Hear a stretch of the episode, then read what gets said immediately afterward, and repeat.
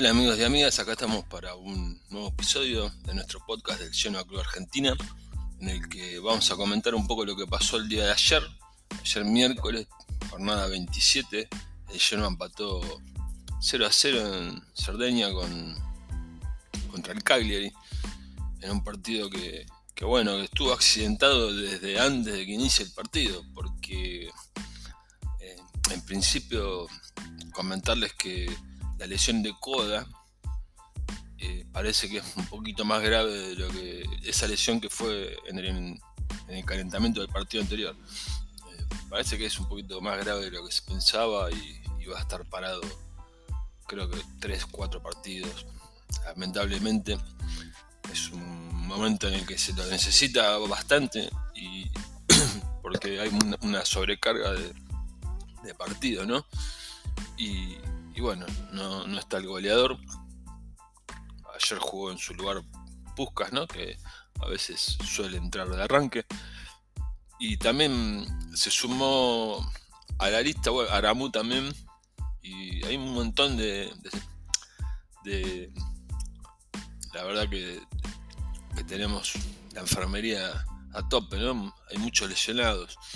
Inclusive ayer eh, no viajó Strutman porque estuvo con fiebre y bueno, lo de él va a ser rápido, pero si hacemos un raconto ¿no? de los lesionados, así por lo menos de los más o menos que, han jugado, ¿no? Tenemos Koda, tenemos Aramu, tenemos Hefty, Strutman, que bueno, ya estaría.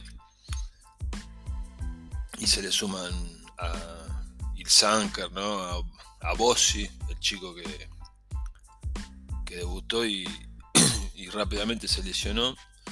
Bueno, Pajak y Ekuam. Ekuam, el moreno que también se lesionó antes de finalizar la primera rueda todavía no está disponible. Pero lo, bueno es que dentro de todo tenemos una rosa, ¿no? Lo que sería una plantilla dentro de todo amplia que nos permite encarar los partidos como el, de ayer frente al Cagliari, con, con, un equipo bastante, bastante fuerte.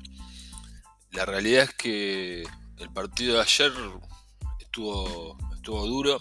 Como les decía, estuvo accidentado porque hubo una tormenta y no estuvo medio como en riesgo el, tema del viaje.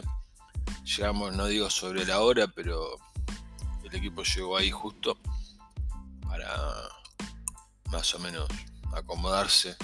Recuerden que Cerdeña es una isla que está cerquita ¿no? de lo que es la Liguria, pero es una isla. Y bueno, el viaje no se puede hacer por ahí en micro. Entonces, claro, el avión, cuando iba a salir había una turbulencia importante, entonces se barajó viajar desde otro aeropuerto, ¿no? desde, el, eh, desde el aeropuerto de Génova, perdón.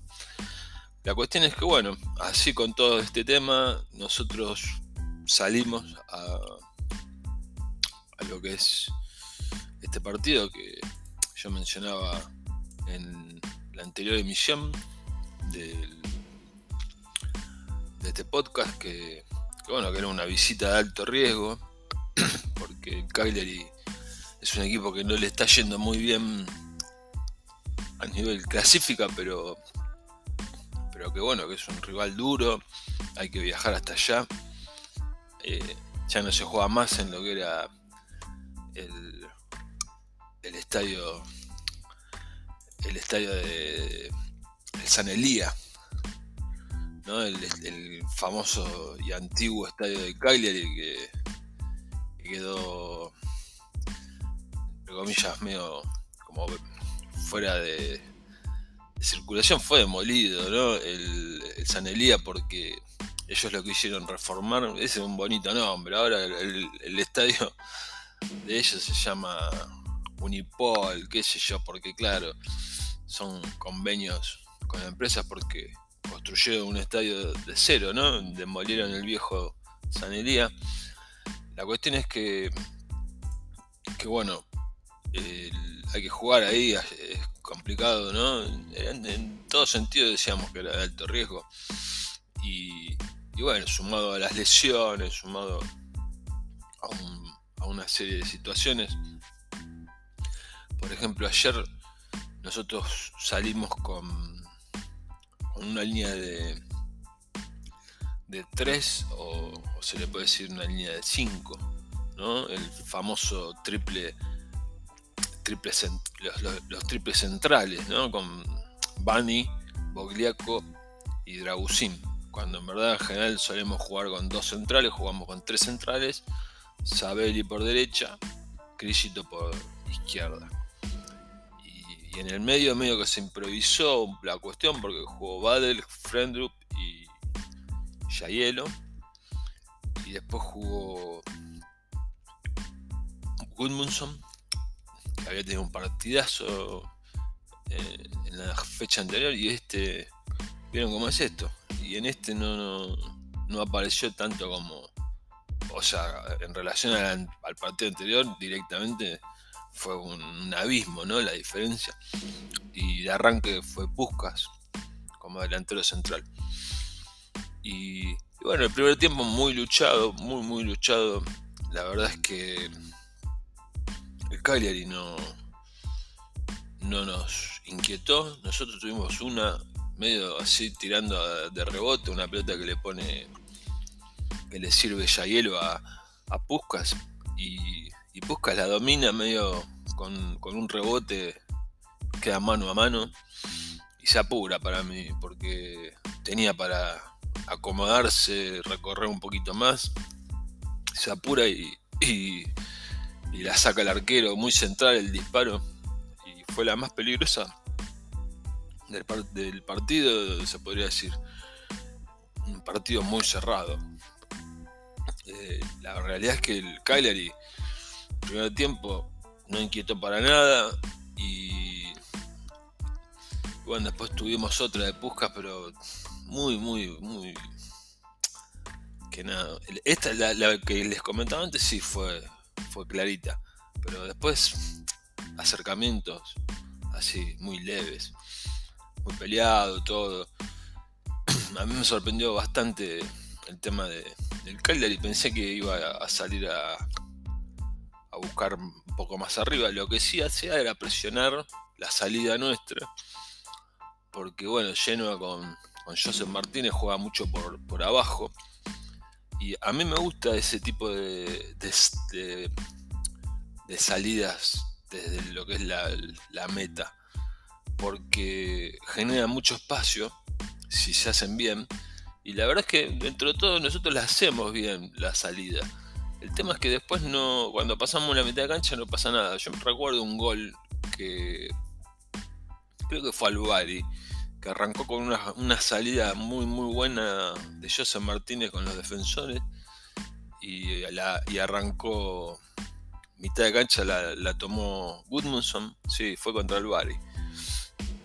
Y ahí fue el famoso, la famosa asistencia de Yalcin, que lo único que hizo en toda la temporada. Eh, pero bueno, eh, o sea, se corre mucho riesgo mi punto es que se corre mucho riesgo con esto porque inclusive en un momento José Martínez, esto ya en el segundo tiempo, perdón, en el primer tiempo todavía, la, toca, se la toca a, un defensor nuestro, y, pero casi la, pellizca la Padula, que era el delantero de ellos, ex nuestro, ¿no? La pellizca y bueno, por suerte no pasó a mayores, pero es como demasiado el riesgo para algo que la verdad es que no rinde tanto fruto. Pero uno dice, ¿qué hacemos? Salimos a los pelotazos. Y bueno, no sé, sinceramente, pero tampoco correr tanto riesgo. Se corrió mucho riesgo. Por suerte, eh, Martínez, José Martínez es un tipo que tiene un gran manejo, siempre lo hemos dicho. Tiene un gran manejo con los pies. Entonces no, no pasó a mayores, pero son riesgos que a mí no, no me gustan correr, sinceramente. La cuestión es que, bueno, así fue pasando el primer tiempo, donde, bueno, fuimos un poco superiores. De hecho, tuvimos también mucho más el control, el control del balón. Y en el segundo tiempo, claro, había Bani había recibido un golpe muy fuerte en la espalda y, y el segundo tiempo no, salió, salió Esturaro en su lugar y Gilardino intentó ahí como armar otro esquema, ¿no? Porque armó como un 4-4-3, porque quedó quedó la dupla, la dupla Bogliaco, que jugó un gran partido Bogliaco, la verdad, y Dragusin. Y la dupla central, y después quedó Sabelli por derecha y Crisito por, por izquierda. Pero la, la verdad es que haber armado de esa forma el, el dibujo nos descontroló completamente y en 10 minutos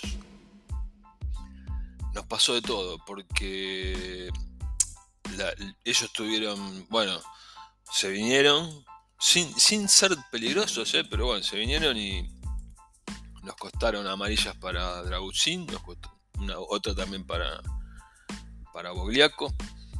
Nos costó casi un penal porque se escapó un, jugador de ellos y lo baja lo baja Sabelli bueno amarilla para Sabelli también lo baja Sabelli justo antes de entrar en el área, el árbitro sancionó penal, pero bar mediante eh, se rectificó y se cobró tiro libre, por suerte, porque la verdad es que no, no lo merecía el Cagliari para nada. Y, bueno, también tuvieron un, un gol anulado por, por Orsay, clarito Orsay, pero bueno, en general esas jugadas que son muy rápidas, porque ellos metieron como dos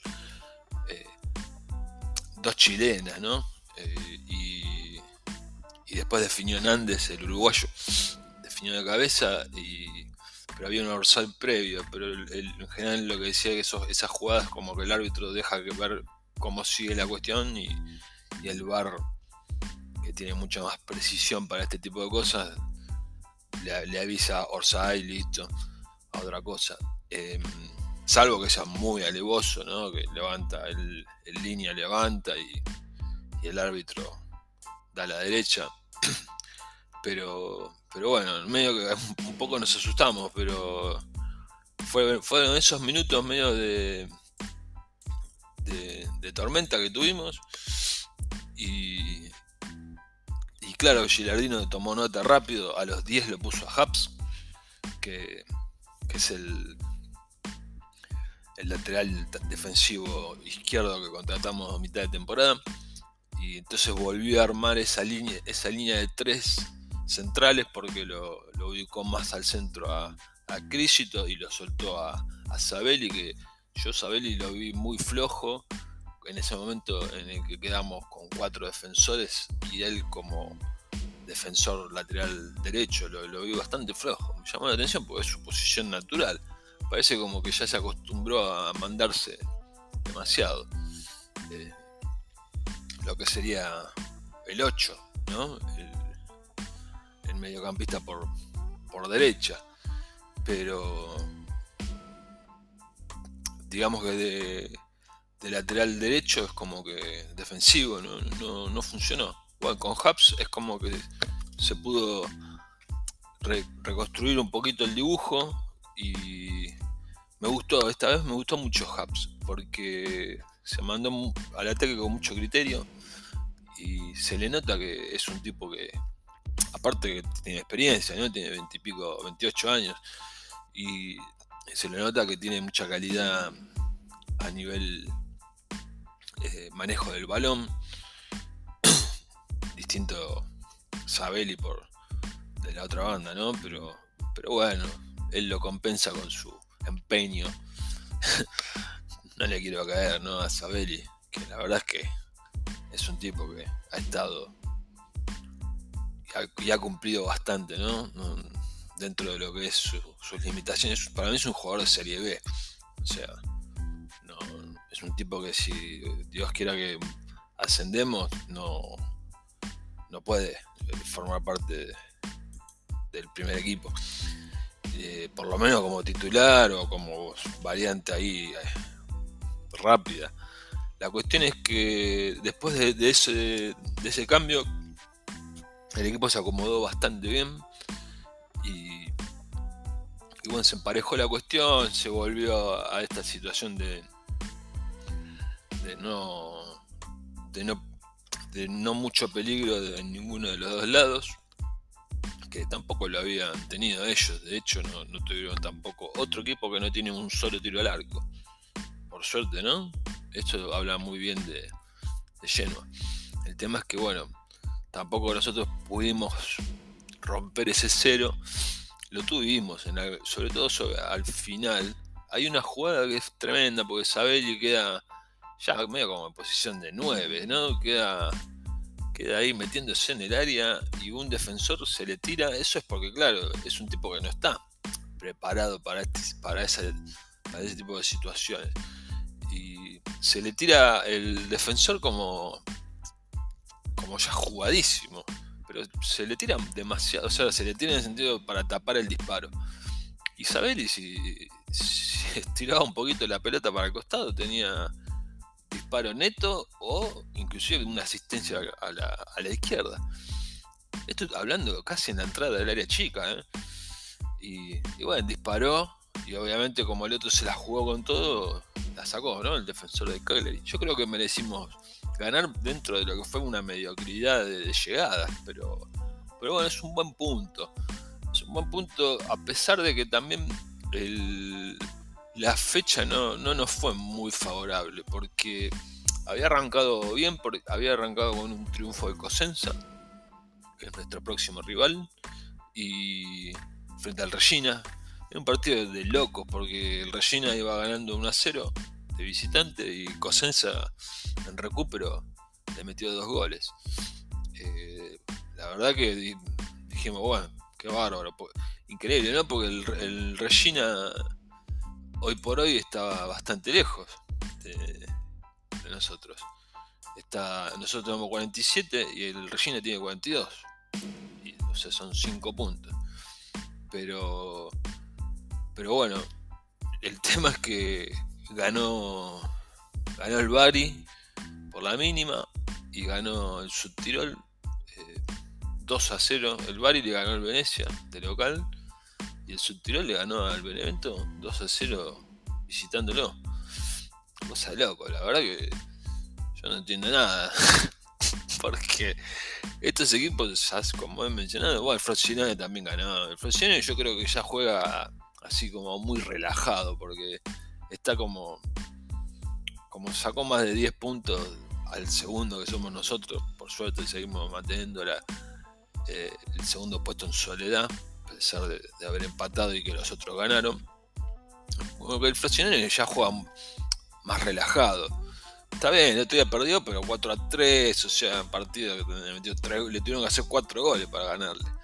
Eh, pero a mí lo que me llama la atención, claro, el Bari y el subtiro. El, Bari hace, pero no sé, hace más de, hace décadas que están entre la serie B y bueno, después que bajó también la serie C. Eh, y el subtirol es el debutante de la categoría y está peleando ahí. Lo que pasa lo tenemos a tres puntos ahora. Eh, lo que pasa es que yo creo que es un poco lo que mencionaba sobre el subtirol, que ellos juegan medio como a que no tienen la presión. Porque eh, para, inclusive para el Bari, el Bari de los últimos cinco partidos ganó cuatro. Para que se den una idea. Entonces ellos no juegan con, una presión tan grande como la que tiene Genoa, ¿no? De ascender. Porque están recién ascendidos. El tema es que al no jugar con esa presión, creo que también, entre comillas, les juegan a favor. Y, y bueno, están ahí prendidísimos. El Bari quedó a 1, a 46. Lo que pasa que bueno, ahora nosotros tenemos dos partidos como, como les adelantaba en la, en la otra misión, tenemos dos partidos en casa. Que los tenemos que aprovechar sí o sí porque tenemos que tratar de sacar la diferencia en estos dos partidos. Que yo no creo tampoco que se, nos podamos escapar de todas formas si, si ganamos. Pero bueno, ojalá que sí. Nosotros cerramos la fecha el, lunes. O sea, vamos a jugar el último partido de la, de la jornada 28, la jugamos nosotros. Ya estamos entrando imagínense, jornada 28 y son 38. Estamos entrando en la recta final. Entonces, para mí que si ganamos el partido frente al Cosenza, que el Cosenza es un equipo que, bueno, que no, no, está muy no está muy bien. Y el Ternana que viene levantando, pero bueno, se le puede ganar tranquilamente. No es que no se le pueda ganar. Aparte jugamos en casa, hay que ganarle en verdad. Eh, pero vamos paso a paso. Tenemos que ir, el lunes tenemos que ganarle al Cosenza y ver qué pasa ya, ya jugando con los resultados de los de los otros partidos. Y, y quizás podemos pegar un, salto de vuelta. Sería importantísimo, la verdad. Y después, como les decía, Ternana en casa y ya, eh, bueno, después tenemos el Brescia, que es otro equipo que, que viene derrapando bastante. Eh, está en zona de descenso. De los últimos cinco partidos, perdió cuatro y empató el último. O sea, viene muy mal el Brescia. Eh, la cuestión es que hay que aprovechar estos los tres partidos, creo yo, porque Genoa de visitante también se planta para ganar. No es que cambia mucho. De hecho, al principio con la, época, en la época de Blessing, ganábamos de visitante y, empatábamos de local. O sea, una cosa de loco. No podíamos. No podíamos ganar en casa. Nos costó un tiempito. Eh, el tema es que bueno, después viene. Después viene un partido también muy importante, pero ya llegando a la jornada 31, o sea, cuando ya estamos ahí sobre el final, eh, contra la Regina. Yo creo que la Regina se está pinchando, por suerte, esperemos que, que siga así. Esperemos que siga así pinchándose y también sé que tiene que haber algún alguna penalización, entonces llamativamente y bajo, eh, o sea, en contra de cualquier pronóstico, estaríamos peleando el ascenso. Hoy por hoy lo estamos peleando, en verdad, contra, eh, contra Bari y Sud Tirol. O sea, el Sud Tirol, un equipo que debutante en Serie B y está ahí nomás. Está a tres puntos nuestros. Así que Claro, como les decía, juegan, no digo relajados, pero para ellos estar en, entrar en playoff ya es un montón. Y, bueno, por ahí se la están jugando a, ver. Para mí les, está saliendo, o sea, les está saliendo en el sentido ese que yo les mencionaba, que están jugando, no, digo relajado, ¿no? Pero a veces la presión es muy complicada. Eh, jugar con esa presión y la obligación de ganar, sobre todo cuando, cuando estamos hablando de, de un torneo que es muy complicado, donde no hay equipo que, que venga a regalar nada porque es muy loco, ¿no? La, Serie B eh, tiene dos ascensos y después tiene del cuarto al octavo puesto tiene tiene los playoffs. O sea, hay pocos equipos que no pelean por nada.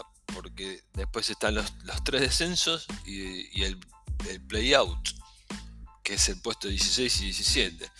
O sea que en verdad los que no juegan por nada son los que quedan del puesto 9 al 15. Que son, eh, son 7 equipos. Y si uno mira los puntajes, están todos ahí cerquita. Entonces, el, equipo que está peleando por ahí eh, para que se den una idea, el, equipo que está peleando hoy para no entrar en, o sea, el Perugia, ¿no? Para no entrar en el playout, que es un mano a mano para no descender, tiene 30 puntos. Y son 7 puntos lo que lo que los lo que les falta para o sea, la diferencia que tienen para entrar en el playoff. A eso voy. Es como que todo todos en cierta forma pelean por algo. Eh, a veces en, Serie A es como que hay equipos que se quedan en la mitad de la tabla, tranquilos, como que no van a, tal cancha a buscar un empate, medio sabiendo inclusive que, que pueden perder, pero bueno, a veces también suceden situaciones como las que como las que vimos eh, esta semana que el, el Cremonese de, de Ballardini le ganó a la Roma y fue el primer triunfo de la temporada de Serie A para el Cremonese y también de los últimos casi 30 años. Está bien, en esos 30 años estuvo muy poco en Serie A, pero después de creo que 27 años logró su primer triunfo en Serie A. Eso de la mano de, del mago Ballardini, que, bueno, que está difícil para el Cremonese salvarse, pero imagínense ganar a la Roma. ¿no? Una cosa increíble, no podían creerlo. Los jugadores, los hinchas, se reían. Yo veía, vi los últimos minutos, se reían con regocijo, ¿no? Pero se reían como diciendo, no puedo creer esto. Eh, por eso digo que también, por más que no peleen, hay equipos que no pelean por nada. Lo que pasa es que la Serie B está como muy ahí, muy achicada, muy achicado todo y dos partidos y salgo del playoff del playout, perdón, y me meto en el playoff para, para subir.